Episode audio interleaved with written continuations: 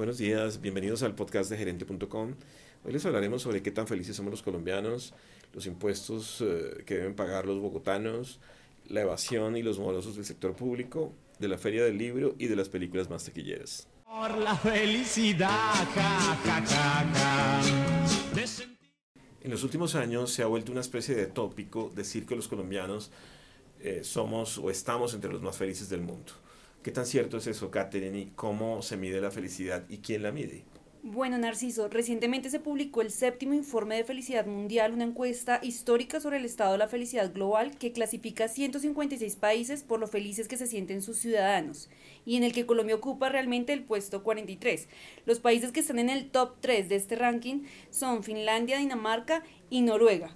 El informe que se realizó entre 2016 y 2018 se centra en la felicidad y la comunidad, evalúa cómo se ha evolucionado la felicidad en los últimos años, con un enfoque en las tecnologías, las normas sociales, los conflictos y sobre todo las políticas gubernamentales que han impulsado estos cambios.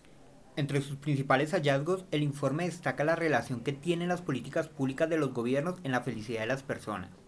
Expectativa de vida, resultados del Producto Interno Bruto e índices de corrupción son algunos de los factores evaluados en este estudio. Se espera que a partir de esos resultados los gobiernos puedan tomar medidas en su gestión. El estudio también considera tres formas principales en las que la tecnología digital está cambiando las maneras en que las personas llegan a entender sus comunidades, navegar por sus propios caminos de vida y conectarse entre sí, ya sea en el trabajo o en el juego. En América Latina y el Caribe, Colombia ocupa el octavo puesto. Por encima de él está Costa Rica, Guatemala, Panamá, Brasil, Uruguay, El Salvador y Trinidad y Tobago.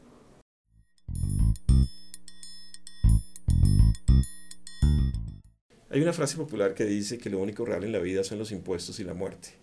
En el caso de la ciudad, los bogotanos acaban de pagar casi 3 billones de pesos para obtener un descuento del 10% en el pago del impuesto predial. ¿Qué viene ahora para los bogotanos, Catherine, en materia de impuestos? Narciso, te cuento que este viernes se vence el primer plazo para, para pagar el impuesto de vehículos con el 10% de descuento y los bogotanos siguen demostrando que le cumplen a la ciudad. Según la Secretaría de Hacienda, unos 312 mil contribuyentes ya han pagado más de 210 mil millones de pesos por este concepto y se espera llegar este viernes 3 de mayo, cuando se cumple, cuando se cumple el primer vencimiento con el 10% de descuento, a un recaudo de 556 mil millones de pesos. Según Beatriz Arbeláez Martínez, la meta total de recaudo por impuesto de vehículos para este año es de 846 mil millones de pesos y el último plazo para alcanzarla es el 28 de junio. Cabe destacar que la ciudad cuenta con 2.4 millones de vehículos registrados, pero solo 2.1 millones están obligados a pagar este impuesto. Siguiendo con el tema tributario, la DIAN acaba de emprender una especie de cacería contra los morosos y los evasores de impuestos. Y esta comenzó por el mismo sector público. ¿Qué está pasando con la DIAN, Mauricio? Así es. La meta de recaudo impuesta para 2019 es de 13 billones de pesos y para lograrlo se creó el Plan Nacional de Cobro y de Fiscalización, el cual identificó que los servidores públicos que se encuentran en mora con la DIAN tienen deudas que suman miles de millones de pesos. Escuchemos a Lisandro Junco, director de gestión de ingresos de la entidad. Importante recalcar que en esta ocasión la DIAN ha iniciado procesos de cobro a 2.775 servidores públicos que trabajan con el Estado porque nos adeudan aproximadamente 21 mil millones de pesos.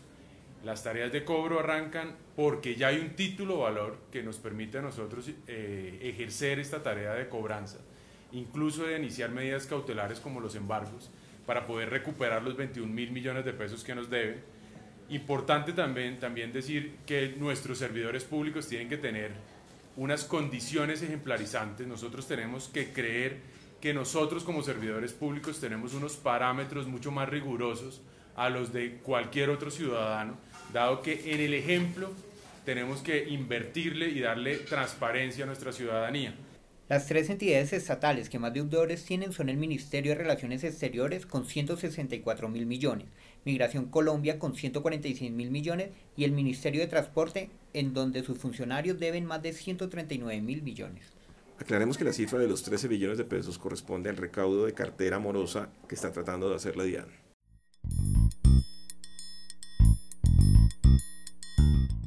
Rematemos esta edición con dos notas sobre cultura y entretenimiento. Por estos días se lleva a cabo la Feria del Libro en Bogotá. ¿Qué datos nuevos hay relacionados con la lecturabilidad del país y en Colombia, Catherine? Bueno, a propósito de la Feria del Libro que finaliza el 6 de mayo, te cuento que según resultados del DANE, eh, los libros impresos siguen siendo los preferidos a la hora de seleccionar una buena historia. El 82% de los colombianos leen impresos y el 70% lee en formato digital. Las ciudades que más leyeron libros impresos, según el DANE, fueron Yopal, Arauca, Tunja y Barranquilla. Por su parte, en libros digitales estuvieron Tunja, Bogotá, Ibagué y Bucaramanga. Según el mismo reporte, los colombianos de 5 años o más consumen hoy 2,9 libros por año, cuando en 2016 la cifra era apenas de un libro anual.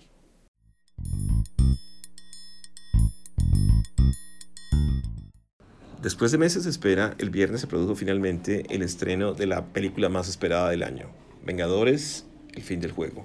¿Qué está pasando con esta película en taquilla, Mauricio?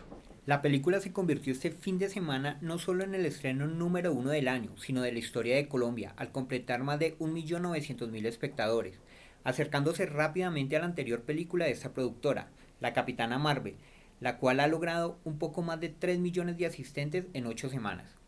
También hay que destacar que La Maldición de la Llorona, con 3 semanas de exhibición, y Dumbo en su quinta semana de proyección, reportan cada una 1.600.000 espectadores.